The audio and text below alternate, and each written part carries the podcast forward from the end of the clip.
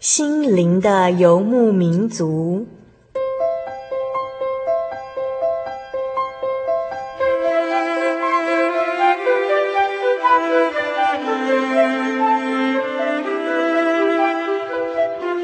在这个谁都不管谁的后现代社会里，每个人的心灵都是游牧民族。成长的过程就是寻找的过程。每一颗漂泊的心灵，其实都在寻找生命的绿洲。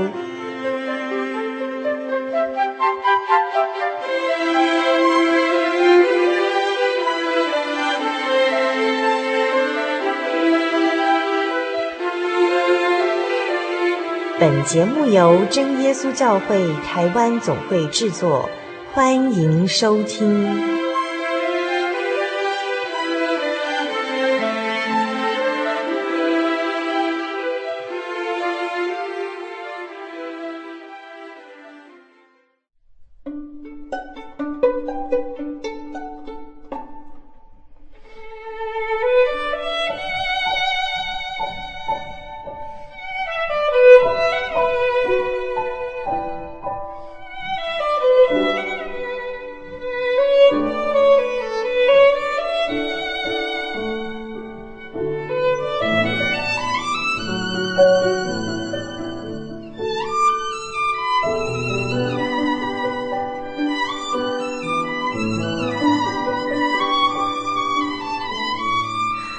心灵的游牧民族，在空中的朋友，大家好，我是主凡，又到了我们每星期一次在空中相会的时刻喽。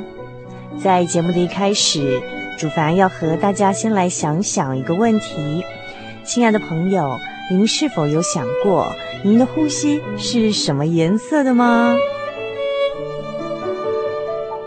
主凡这几天从陆英华老师写的《向生命撒撒娇》这本书中看到一个故事。美国有个生理学家艾尔玛曾经设计一个简单的实验，研究心理状态对健康的影响。他把一支支玻璃管插在摄氏零度冰水混合的容器里头，搜集人们不同情绪时的气水。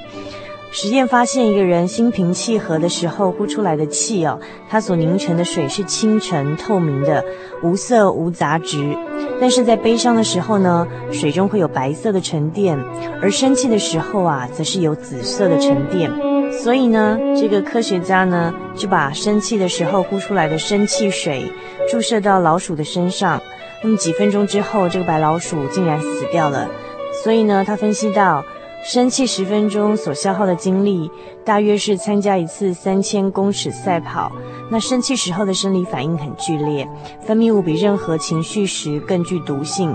所以他的结论是，动不动就爱生气的人很难健康，更难长寿。亲爱的朋友，你有想过您的呼吸是什么颜色的呢？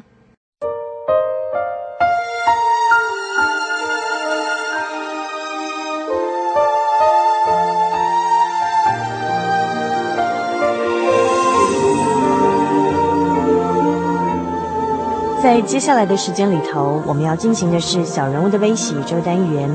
今天在这个单元中，主凡即将采访两个半的神秘嘉宾，他们每一个都跟我们心灵的游牧民族节目有很深厚的渊源哦。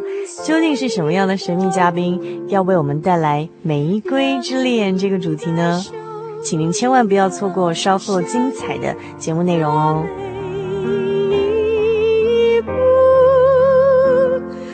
走过最熙攘。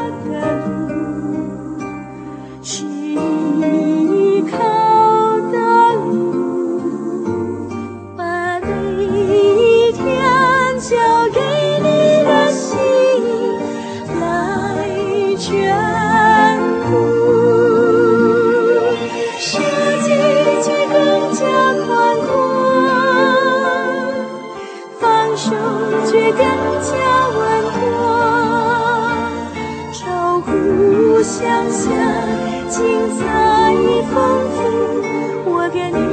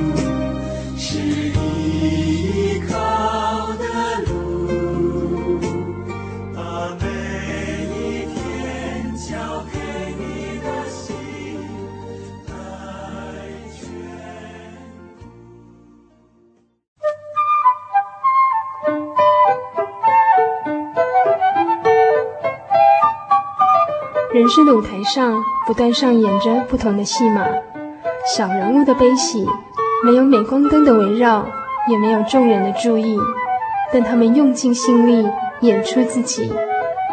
或许您将在他们的生命故事里头看到自己。小人物的悲喜。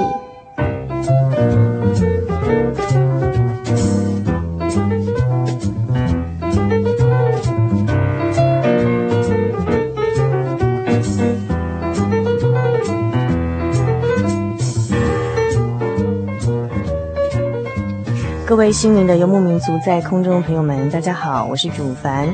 我们现在要进行的单元是小人物的悲喜这个单元。那么今天在小人物的悲喜这个单元当中呢，我们很高兴邀请到算是三位神秘的嘉宾。那这三位神秘嘉宾跟我们呃节目的制作单位哦都有很密切、很深厚的渊源。这样，那么第一位呢，他是我们心灵的游牧民族节目呃在开播的第一年的时候呢，就已经是我们节目忠实的听众朋友。了这样，然后主凡在开播第一年还曾经收过这个忠实听友的呃来信，可是呢，很奇妙的是，这个忠实听友在第二年就变成主凡的同事了，是其他的部门的同事这样子。然后，那么第二位神秘的嘉宾呢，他呃也很特别，是他是在我们心灵游牧民族创始哦最资深、最元老的第一位义工。然后，那很奇妙的是，他在呃我们节目开播的第三年之后呢，也到主凡的同一个制作单位来，好协助制作台语节目的广播节目这样子。那所以他们呢，都是我们节目啊、非常有渊源的呃两位特别的来宾。那么第三位呢？就是因为非常奇妙是这两位啊。主凡的好朋友，也是我们节目的好朋友哦。呃，在今年的一月十九号结为连理，所以第三位神秘的嘉宾呢，希望在明年，明年有机会呢，呃，能够发出声音跟听众朋友们哦，牙牙学语哦。这位目前在我们特别来宾的肚子里面这样。那我们今天非常荣幸邀请到呃我们节目的忠实听友，也是我们最好的伙伴严信义。我们请信义跟听众朋友们打声招呼。各位在空中的朋友们，大家好，我是信义，和你一样喜欢收听心灵的游牧民族。好，这就是曾经在我们节目开播第一年就成为我们忠实听友的信义。那第二位呢是呃张彩玲，那我们请彩玲跟听众朋友们打声招呼。嗯，大家好，很高兴能够在空中跟大家见面。嗯哼，那彩玲是哦，主凡从呃在。这个广播的一开始的工作里头呢，就是很忠实的伙伴，他是我们节目的第一个义工，然后所以跟我们节目有很深厚的感情。那我们今天非常高兴这两位到我们的节目当中来哦，嗯，那么现在我们要先来了解一下哈，刚才我虽然简单介绍他们跟我们节目的这个一些渊源哈跟背景，但是呢还不是很了解他们现在在做什么。那是不是请信一告诉我们说你现在是什么身份，在做什么事情？哦，现在我是真耶稣教会神学院三年级的神学生。嗯哼，那神学生也就是将来毕业之后要在各地来做传福音的工作，传道人的工作。对对对，嗯、那目前在在学进修。嗯哼，那三年的学习，第四年是实习。嗯哼，那学习圣经的道理，教会的牧养实务工作以及一些。啊，教会的礼仪。嗯哼，那么呃，信义在呃成为神学生之前，就决定他献身未来要将当传道呃这条路之前呢，那曾经在主凡我们同一个制作的单位，就是真耶稣教会台湾总会的另外一个部门文宣处，然后担任这个呃杂志社的编辑，就是文字的工作。那么呃，另外我们要请。这个彩玲是不是跟我们介绍一下，说你目前在做什么工作呢？嗯，我现在目前主要的工作是在做台语广播节目的后置。那呃，内容是当主持人去外面录音回来的时候，我要负责做修剪，然后配乐，呃，做成 CD 送到电台。嗯哼，那是不是可以给我们介绍一下您？负责的是哪一个台语节目？说不定我们听众朋友也想听看看。嗯，这个台语广播节目的节目名称是《厝边隔壁大家好》。嗯哼，那请问，如果听众朋友想知道它在哪些电台播出，可以怎么样的管道可以听得到呢？嗯，如果听众朋友想要知道这个节目播出的时间的话，可以上嗯喜信网络家庭。嗯哼，网址是。啊哈，对，网址是 z o y 点 o r g 点 t w，嗯，喜信网络家庭。那目前这个嗯，彩玲负责的这个触笔盖表打给后的台语广播节目，它是在台湾全省几个电台播出呢？十四个电台，十五个时段，所以全全省都可以听得到。对，对对。为什么十四个电台会有十五个时段？因为有嗯，对这个时段是有一个电台，它会重复在。哦，播一次这样，嗯、哦，所以说要因为太多了也，嗯、呃，没有办法在节目中详细一一讲出来，所以如果听众朋友也想听看看这个，呃，彩玲她协助制作的台语节目，嗯、呃，厝边隔壁打大家好。我讲没错吧？台语呵呵 也可以上喜新网络家庭的呃节目播出呃的频道的地方来来看全省的播出频道跟时间，也也可以直接在喜新网络家庭点选到过去节目的那个影音压缩档啊 M 档哈。那么呃目前我们知道说信义是呃神学生，在担任神学生之前曾经从事文字的工作，呃然后彩玲是目前是做呃媒体的工作，也是做、呃、台语的广播节目的后制作音乐工程的工作。那么这两位呃。嘉宾呢，呃，他们很特别的是，呃，他们先后成为主凡的同事跟好同工啊，虽然可是在不同的部门，然后呢，但是很奇妙，就是说在呃，在去年开始吧。好，去年开始，呃，有了生命，他们两个生命才起了连结，然后，呃，在今年有机会这个结婚哦。那我手上有一份他们的喜帖，那喜帖上面他们精心设计的，自己设计的非常精美，然后有他们的相片跟他们认识的一个历程，还有他们过去的经历。那么我发现说，在他们的这个人生历程表中哦，有一项在呃民国七十六年，分别是信义在七十六年七月，然后彩玲在七十六年三月。那年我想应该是两位十三岁的时候，对不对？对对哈。那那一年呢，刚好两个人都有一个经历，就是脑伤蒙医治。那个那个时候两位应该还不认识，对不对？所以不是约好要一起得脑伤这样子。那这个脑伤蒙医治的经验是怎么样呢？是从信义开始先跟我们分享好了。呃，那时候我国中一年级要升二年级的暑假，然后学校要上辅导课。那我的好朋友他得了水痘，嗯哼，那我不疑有他，因为我想说小时候应该都长过了，所以就很放心跟他玩在一起。对，嗯，那时候家我的妈妈也觉得说我们印象中我们四个人都我四个人说兄弟姐妹都长过了水痘，嗯、所以应该是免疫。结果想不到我竟然把这个病传染回来了。嗯哼，那不仅我啊得了水痘，连我的其他我两个姐姐一个弟弟都。一病四个人都长了水痘，是已经已经得过了吗？是，所以我一直到现在在想，想不通的就是，如果一个记错也就算了，但是很奇妙的是，我们都长过，但是竟然都又再来一次，一次对，嗯、所以这是比较啊让我们想不透的事。嗯哼，啊，但是我最早得到水痘传回去的这个带源者，竟然家人其他都好了，只剩下我还还没康复。对，嗯，那不仅没有康复，到最后更严重恶化，甚至昏迷。这个时候家里很慌，那到最后找医生、医院，那到最后诊断是水痘性脑膜炎。哦。是比较少的 case，因为它是听起来好像是比较严重的一个并发症。对对对，它已经是长水痘，然后你因为发烧不退，啊，病病毒伤害了脑脑细胞，所以并发成啊有脑膜炎的倾向，是水痘性的，是因为水痘而来的脑膜炎。哦，所以我不晓得，因为我小时候好像有有听过，就是附近的邻居有类似，就是也是高烧，就是。也是弄到脑膜炎，类似这样，可是后来会有一些状，就是对外面的人来讲，会有一些后遗症。对，就是看起来不是说像一般人可以那么反应的，没错，那个对。但是很，可是我现在看你很正常。啊，这就是我觉得奇妙的地方，很感谢神。嗯，我没有后遗症，所以我还有机会来为主做工。嗯哼哼。那但是我在你呃曾经写过的一篇文章里面有读到说。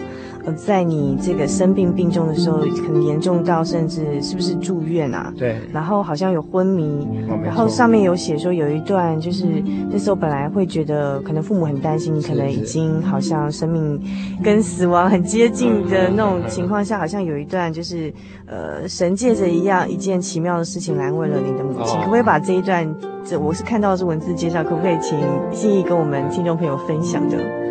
这说来也很奇妙，因为那时候已经昏迷躺在床上了。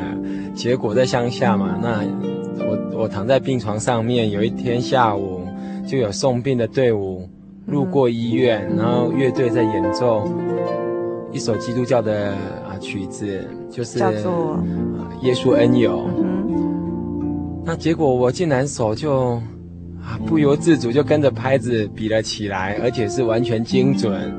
嗯就像指挥在对，就像平常在教会里面指挥在那个节奏的拍子上一样，这样。哼。所以这时候家里发现说，神依旧看顾这个孩子，所以这个孩子还是有希望的。所以本来父母都很担心，就是已经可能不晓得会不会。啊！从此不省人事。对对，有最最坏的打算，但这时候就是很感谢。对对对，这个经历就安慰了神给神给他们很大的安慰，然后也有信心这样。那后来信义果然康复这样。嗯，对。嗯哼，好，那那个就是信义跟我们分享十三岁的脑病得医治的经验。那彩玲很巧，就是刚好也在十三岁那那年得了类似的脑病，到底是怎么样的回事呢？嗯，那。那一次是本来是以为是感冒，嗯哼，那医生他诊断的也是小医院，他诊断的结果也是感冒跟胆管发炎，可是吃了药打了针回去还是一直吐嘛，嗯，然后没有改善，嗯，隔天就发现自己的右半身有就是行动不方便，类似那种中风的感觉。那再去给医生看的时候，他就不敢收，要我们到大医院去。嗯、那那时候就开始昏迷了。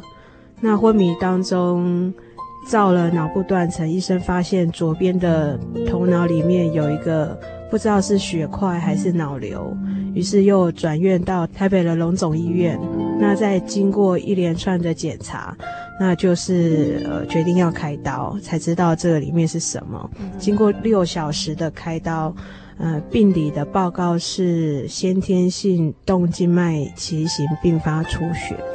好，那很感谢神的是，呃，前后三个星期我就出院了。前后三个星期的时间就出院。嗯，那个应该是十几、十几、二十年前的技术，我不晓得，即便到现在，就是动脑部的手术还是很危险的一件事情。然后。嗯，不晓得会不会有后遗症？那那时候你像类似像那种病况的其他人会得到后遗症的那种比例是多少？嗯，我记得我在加护病房的时候，医生带着实习医生来，然后好像在做研究一样，所以我那时候心里面。看着他们，我觉得这好像是一个新的病，然后让他们发现什么新大陆一样。你感觉会不会很？我觉得好像被研究，会不会不舒服那种感觉？觉就觉得很奇怪，对。然后呃，这个脑部受伤过的并发症就是癫痫症。因为他脑部受伤过，脑压会不正常，嗯、所以说，嗯，他比较容易并发的是癫痫。那很感谢神，是这二十几年来都没有发生过。你就说你从十三岁开完刀到现在，到现在都没有发生过癫痫这样的后遗症的现象，是。所以就是有惊无险，两位在十三岁的时候都经历，好像那种很可怕要跟死亡搏斗那种好脑部的那种疾病，可是呃都经历过，而且走过去，然后在神的陪伴下，然后后来都是很健康的踏上后来的人生。但我不晓得，当然这种。年轻时候的那种病痛的那种经验哦，尤其跟死亡发生过经验，会不会对你们后来的那种人生价值观什么之类的有一些不一样的影响？那也许等一下可以继续跟我们分享。那我同样在你们的喜帖上看到，就是在民国八十一年九月的时候，同时是两位的重考年。那这重考年，我看那个你们在喜帖上写的注解是信仰体验年，为什么重考会变成两位同时都是信仰的体验年？是不是可以跟我们分享一下？呃，那一年我选择重考，我的同班同学有将近二十个人加入重考的行列，不是没有学校念，都是想要再更好，所以有些到学校注了册，也都办退学又回来，办休学又回来的，所以一群同学们啊就这样子补习，白天补习，晚上有时候就到处去吃吃东西啊，逛个夜市。啊，一直到听起来好像不是很紧张的样子。啊，对对，因为还有一年嘛，那时候，所以前面的生活过得有点啊糜烂。嗯，那渐渐的我自己发现不行，这样子再下去可能会比今年更糟这样子。嗯。啊，那时候我有一段时间开始我住在嘉义市，以前我都是通车，那我家在新港，那到嘉义要有。大概三十分钟的车程。那我那一段时间开始，我住在嘉义市区。那我每天早上上课前都可以到嘉义市的和平路的嘉义教会来参加他们的早祷会。啊，这是很难得的一段经验。因为我家距离教会相当遥远，那能够跟教会这么近，这是我以前所梦想的。而且可以骑着单车几分钟就到达教会。那在那段时间，我参加早祷，我第一次去，在早祷会看到一些长辈，啊，让我觉得相当的震撼。因为我心里想说，哇，是什么力量让这么多的年长者，他们一大清晨就这样子到教会来亲近神，向神祷告。那我也开始想着说，等到我有他们这个年纪的时候，我是不是能够。继续这样子保守我的信仰，在神的爱中。其实那不到半年的时间吧，那却给我很大的收获，因为我发现啊，我看到了最好的模范。那我也自己寻求，在早祷中去寻求你自己跟神之间的关系。神是这么的近，不是那么遥远，而且他垂听你的祷告。那你有什么需求，也是向他来倾诉。嗯哼哼哼，嗯哼。好，那其实我知道，嗯、呃，心灵的游牧民族，呃，我知道在听众朋友当中也有是那种在联考或重考压力下的听众朋友，因为我后来有我们的义工是。嗯，到他大四的时候才告诉我说，其实他在准备联考的那一年，那一年就是在星游的陪伴下，哦、心灵的游牧民族这广播节目陪伴下度过的。那呃，同样同年哦，在八十一年九月，彩玲也说这重考一年是彩玲的信仰体验年，是不是可以跟我们分享一下？嗯、因为我知道你好像那时候听说没有考上大学就去当女工了，后来为什么决定重考呢？嗯，高三的时候老师都会说哈。嗯、呃，为了要鼓励我们，就说呃，冬天，呃，被窝暖暖的，当女工就静静的。那、嗯、那时候是觉得说，呃，反正我就努力，然后考上考不上，当女工就算了这样子，嗯、因为觉得好像一一辈子当女工也没那么惨了这样子。嗯、那果真那一年就没有考上，那也真的去当女工。嗯、可是，在那个那个工作过程当中，觉得是一股不服气而已，嗯、不服气的那个想法，而且。其他同学都在重考，所以我就觉得说，或许给自己一个机会，再重考一年。然后后来就去补习班了嘛。那在重考的那一年，我就跟自己讲说，呃，我要每天祷告十分钟，然后持之以恒的把这件事做好。后来第二次的考试，我考上了学校，嗯，成绩出来跟我我考到的学校，我知道说其实这个不是我自己应得的，因为我知道说我读书的方法其实很糟糕，不是那种融会贯通，我是死背的。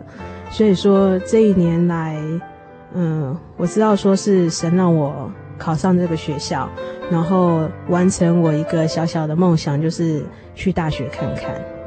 嗯哼，然后在这一年当中，从祷告里面我知道说，原来虽然我从小信主，可是，嗯，每天的跟神交通，原来可以跟神这么近，这样子。所以，我们如果收音机前面听众朋友有目前正有准备那种考试压力的那种入学考试压力的，其实我想，呃，信义跟彩玲这边都给我们做了很好的见证哦，呃，就是其实在这种面对压力，然后好像呃前面就是不确定，是因为你不晓得自己会上还是不会上，然后然后人生就不晓得该怎么选择，这种都会很恐慌。但是呢，他们两位都在祷告中哈，然后都是把未来的前途交在神的手里，然后他们可以非常感觉心灵非常。平静、很平安的度过这一年，然后顺利的步上往后的人生路程。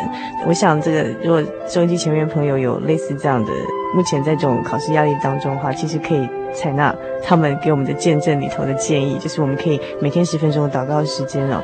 嗯，好，那我同样在你们喜帖上看到，就是先后在信义是在八十七年的一月。然后彩玲是在八十八年的十月，大概相隔了一年多的时间，先后到了主凡服务的单位真耶稣教会台湾总会这个机构里面来服务。那它是一个非盈利的机构，那相对的就是意味着呃薪水不能像外面这么好。但是呢，呃两位在先后在那个阶段就是决定选择进到这个机构，就是进到这个地方来为神来工作哦。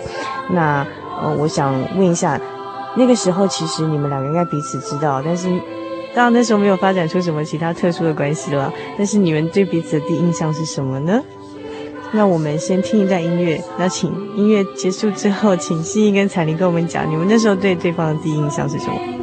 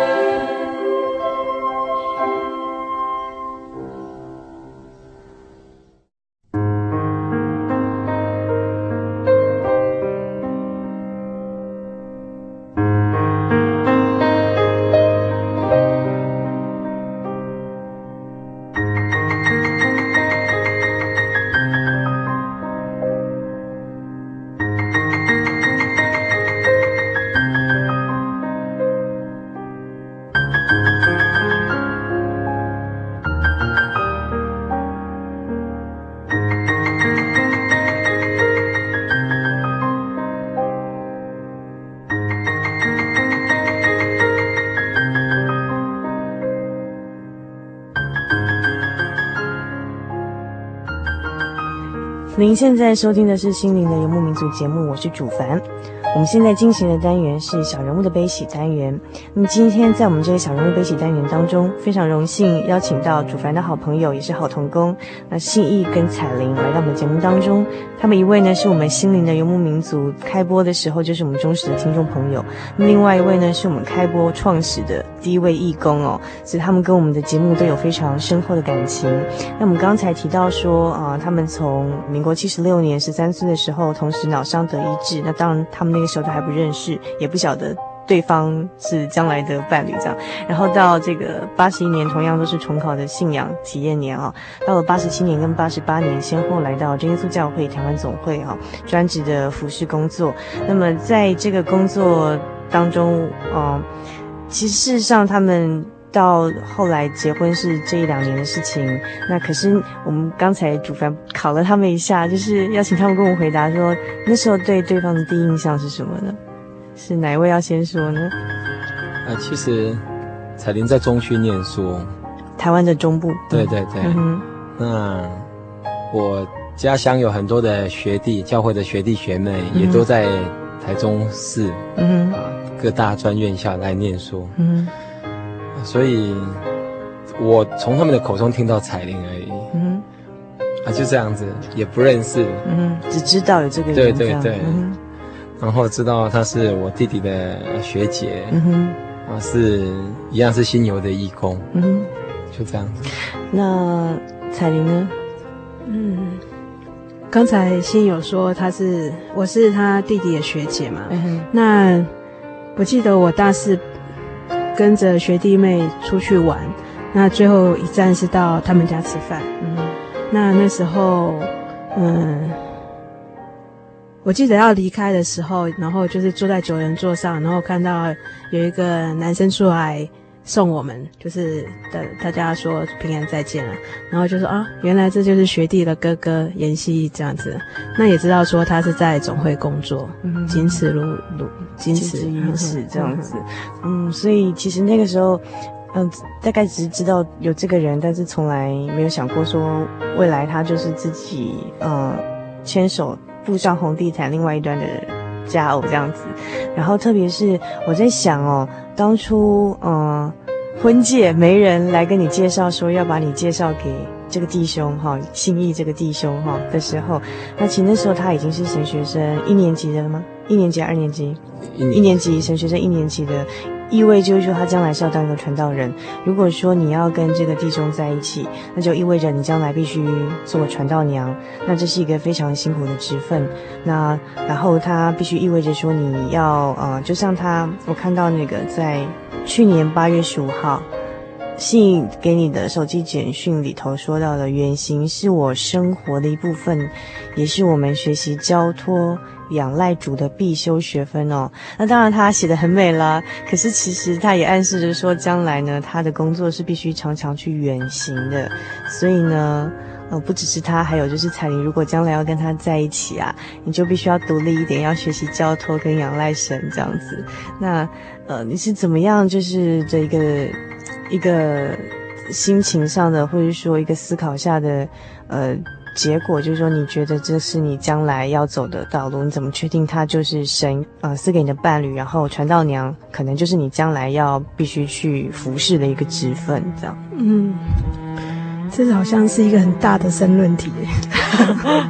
嗯，其实我觉得那个决定不是在短时间可以去做抉择的。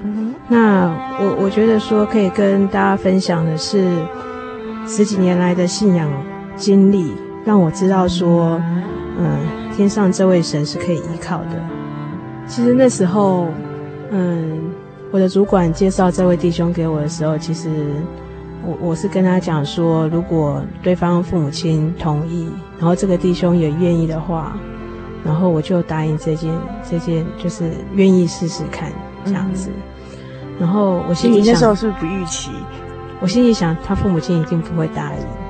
传道介绍他的时候，他已经是神学生了嘛。嗯。那其实我觉得，其实没有一个人会希望他他的结婚对象以后可能三班。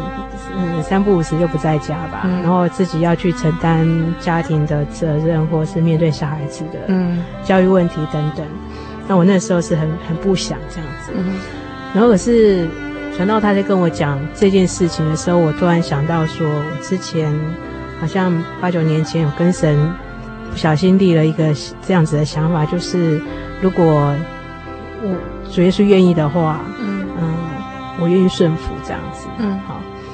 然后那时候我心里面很挣扎，嗯，因为那是信仰跟现实生活的一个抉择。那可是在，在在前年，就是我刚才讲说，如果我就跟神讲说，如果父母亲答应跟他，他也愿意的话，然后我就顺服。所以我就想说，如果是神所配合的话，那就应该顺利嘛。嗯，那我心里想，最好他父母亲不要答应，因为我觉得这弟兄不会答应。然后后来去年的过年啊，没想到过了一个礼拜，传道就跟我讲说，彩玲，对方父母亲和那个弟兄都答应了。然后我想说，哈，这是怎么回事？可是完全超乎你的预期，对不对？嗯，然后我就想说，哈，怎么会这样子？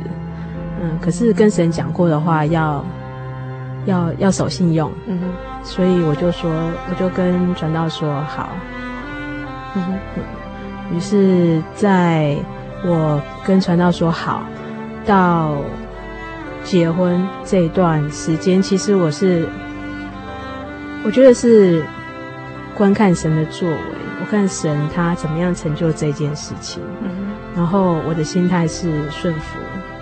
嗯，然后到最后，应该说到今天，那我觉得说，在这个过程当中，我体会到是平静安稳，嗯，然后是一份平安的力量，嗯，那我不知道说这算不算是神的旨意，嗯，可是我觉得说，就像箴言说的，神所赐的福，嗯，是不加上忧虑的，嗯，那。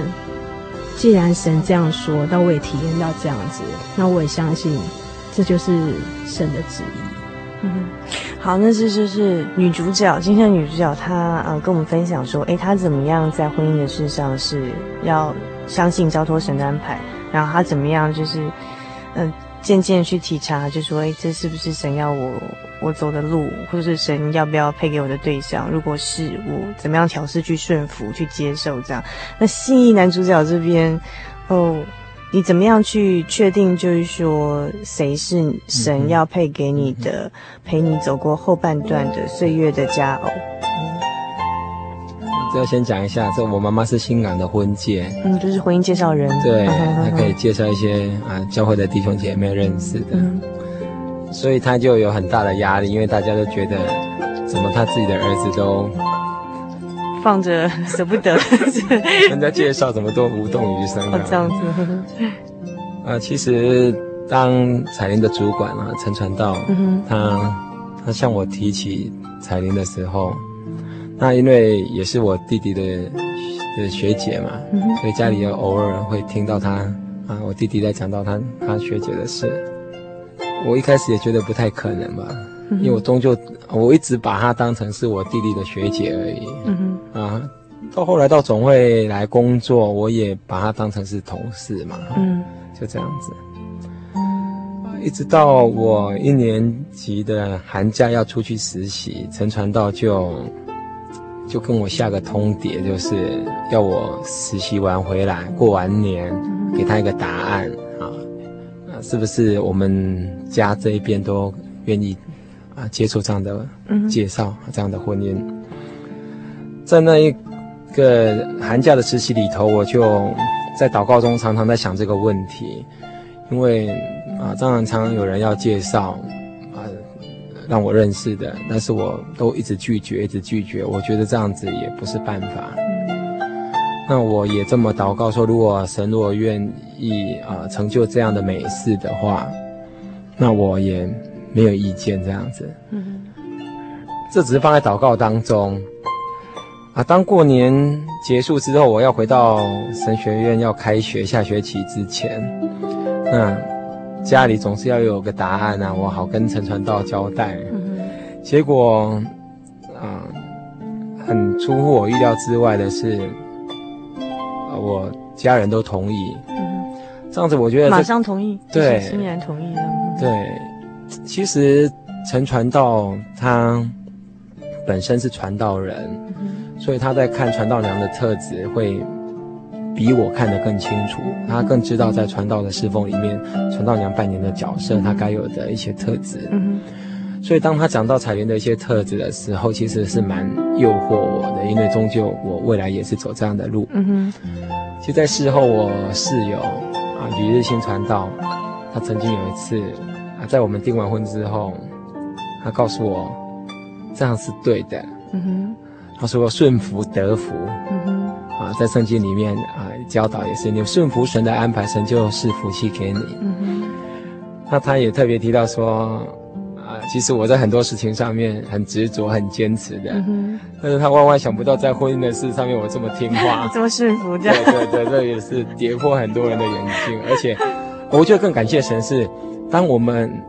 开始交往之后，这个整个的进度是出乎我们意料的顺利。嗯、对我看得到，其实过程非常标准，非常顺利。啊，对，很多想到以前会想过会会不会出一些什么问题，就都没有，都订婚啊，从啊相亲第一次家长见面，然后订婚结婚，啊，很感谢神。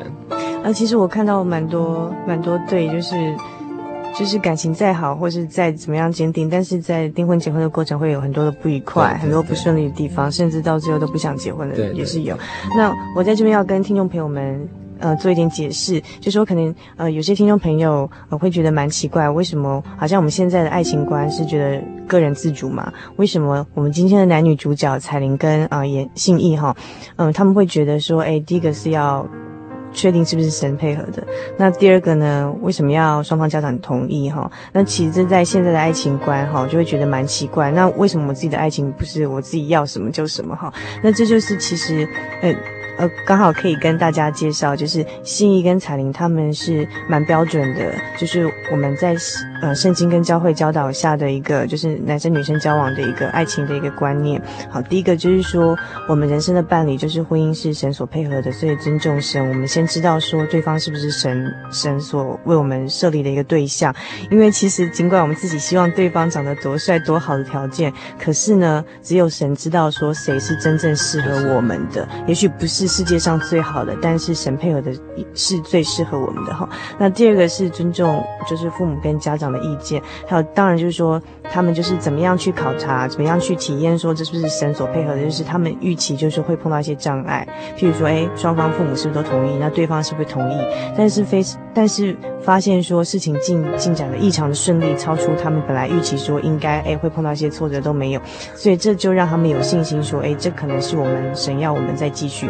所以他们就愿意把自己本来可能会有的一些，呃，心理的一些障碍，譬如说，哎呀，那个对，就是将来可能要走传道娘这条路，或者怎么样，会有一些困难呐、那好像不太情愿。但是，哎，好像一些障碍克服之后，确定可能是神所要我们，哎，好像是蛮顺利的哈。所以照着走下去，就是，然后双方父母同意，然后才开始交往，然后就订婚结婚哦。那所以这整个过程中，就是我所看到的是，真的是蛮顺利的一个过程。那有神的带领，其实、嗯、啊胜过一切了。对对，所以就是他们在婚姻上哦，就是蒙神的带领，那这是呃可以给我们做一个很好的一个见证，跟一个大家的一个呃思考的一个方向。那么今天非常谢谢彩玲跟信义哦来到我们节目中，然后非常真诚的跟我们分享了他们呃呃生命中的点滴故事，然后他们亲身的见证，包括了他们十三年呢。同时哈，脑伤得医治的这种少年病痛的经验，还有后来就是他们在大学重考那一年，同时是他们信仰体验年，他们怎么样在神的帮助下哈，还有透过祷告的方式来度过那种压力很大的一个经验，然后还有再来就是说，当他们毕业或退伍之后，他们嗯。呃可以很快的就找到自己人生的方向，哈，然后罗盘的定位，很快就是找到，就是说他们的价值观在哪里，所以他们嗯、并不追寻就是一般，就是我们觉得好像要高升迁、高获利，然后呢，钱多事少、离家近。数钱数到手抽筋的这种工作，而是选择他们觉得人生最有意义的一个服饰的道路哈，甚至后来呢，呃，信义他选择当传道啊，走上呃，目前是神学生呢，为将来传道人工作铺路。而彩玲呢，她也接受了神呃，可能要带领她成为传道娘的这样一条呃人生往后的道路哦。那这个到最后呢，他们也跟我们分享了他们在婚姻上面呢，同样的怎么样也是靠神的配合跟带领，然后他们怎么样去体察对方是否是神所配合的，然后顺服的心哦，然后去走上这条路，结果发现呢，在呃完成婚姻的这个过程上呢，呃一路非常的顺利。那这些都是他们亲身的见证跟经历，很诚恳的跟听众朋友分享。但是因为时间的关系呢，我们请我们这两位心灵的游民族老朋友，是在最后给我们的呃听众朋友们做一点最后的你们呃真情的告白分享哦。那我们先请彩玲讲。这份信仰是父母亲给我的，然后到我自己去追寻到肯定。那如果有人问我为什么不离开主的话，我想我会回答他说：因为天上的神是真实的存在，然后他是用最适合的方法来教导我。虽然对神我曾经失望、软弱、灰心、迷失，也任性过，可是。在他爱的教导当中，我逐渐明白、体会这份信仰。那，嗯，在这个过程当中，即使我再软弱，我也知道，嗯，有天天上有一位慈爱的神，他是怜悯的神。就像诗篇二十八篇第七节，大卫的诗，他这样说：“神是我的力量，是我的盾牌，我心里依靠他，就得帮助。”所以我心里欢，我所以我心中欢乐，我必用诗歌颂赞他。十三年前的脑伤有这样子的一个痕迹在我的头上，那这是一个，我说它是一个爱的痕迹。那在我的生活当中，我摸到它，我就知道神与我同在。嗯，十三岁的那个脑伤。对，好，所以刚刚是彩玲跟我们分享，她十三岁那年。呃，脑部开刀的那个脑伤的那个疤痕，到现在摸到都想到这是神与他同在的一个证明。嗯哼，那信义呢？信义有什么要跟我们听众朋友做最后的分享？嗯，其实一路走来，我都一直觉得是神在带领我。嗯哼，呃，从你小学开始要写日记，然后有很多的国文方面的老师带着你走。说让我踏进文字的世界，让我有机会啊，在文宣处里面服侍，嗯哼，啊，接着能够坚定心智啊，继续到神学院来进修，嗯哼，啊，回过头去看，我会觉得真的是耶和华是我的牧者，嗯哼，啊，我必不致缺乏。那个不致缺乏，不仅在物质，在我的心灵上啊，更满满的加添给我。啊，让我们去体验到神的存在，啊，就像二十三篇这个耶和华是我的牧者这最有名的牧人篇里面，神和我们同在，神随时安慰我们，啊，神也让我们的福杯满意，啊，所以其实听众朋友们在信仰的追求上面，啊，追求一个永远的牧者，带领着我们的一生一世。当神是我们的牧者，我们的不致缺乏是在各个层面的，这是让你可以在追求中去体验得到，啊，去真的摸索到神的恩典，摸索到神的同在。我知道信义呢，他最后还有一首歌曲想要点播给呃彩玲，还有我们所有的听众朋友，是跟我们分享一下呢？啊，这是一首赞美诗的改编曲，叫做《天父必看顾你》。啊，也就是告诉我们说，不管任何的境况，我们都能够啊从神那里得到力量，因为天父他看顾我们，或者缺乏啊，但是从他而来却是满满的丰富，所以不仅送给听友，也送给啊我的牵手彩铃，嗯哼，啊，我不在家，但是耶稣在家，可以帮补他，嗯哼，啊，天父必看顾他，也看顾所有的听众朋友。今天非常谢谢呃心怡跟彩玲，那么我们跟听众朋友一起来欣赏这一首《天父必看顾你》。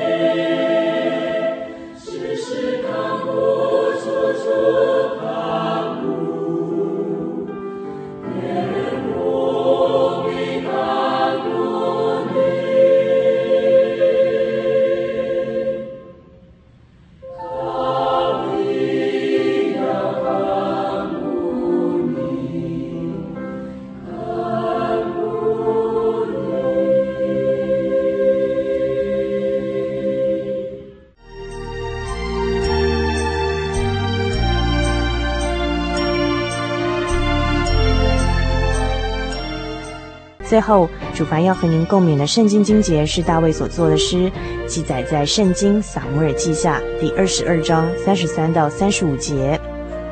神是我坚固的保障，他引导完全人行他的路，他使我的脚快如母鹿的蹄，又使我在高处安稳。他教导我的手能以征战，甚至我的膀臂能开铜弓。大能的勇士大卫。即便已经是战场上的老手，每战必捷，但是呢，他每次出征之前，仍然必定求问耶和华真神，因为大卫深深的知道，并且从来没有忘记过他的力量是从何而来，并且是谁使他得胜的。祝福您今晚有个好梦，我们下个星期再见喽。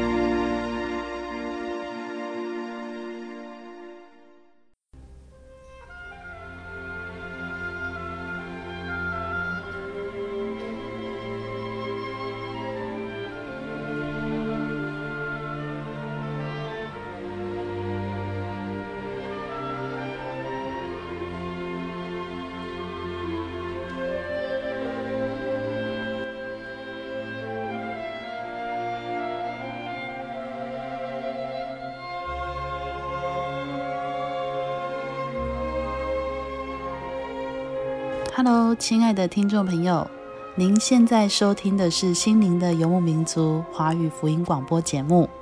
本节目由真耶稣教会制作。如果您对真耶稣教会想进一步了解，欢迎您来电与我们联系。我们的电话是四零八七七一八一七八四零八七七一八一七八。我们的网址是。Tjc 点 org，您可以来电询问教会地址及聚会时间。我们竭诚欢迎您来到真耶稣教会，与我们一同享受主耶稣的恩典。再次提醒您，我们的电话是四零八七七一八一七八。在这里也要再次邀请您继续收听心灵的游牧民族华语福音广播节目。我们期待与您空中再相会。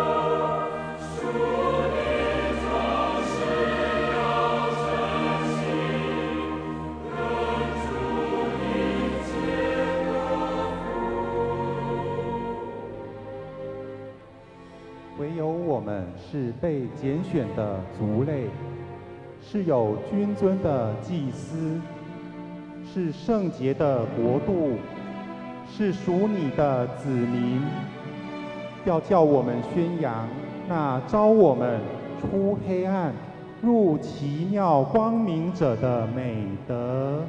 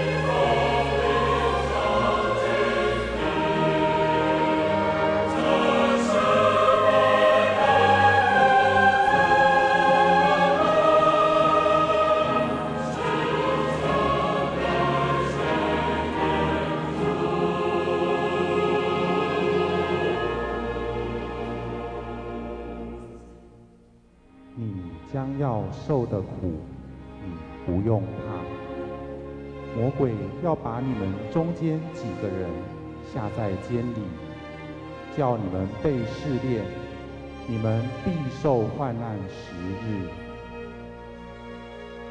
你勿要至死忠心，我就赐给你那生命的冠冕。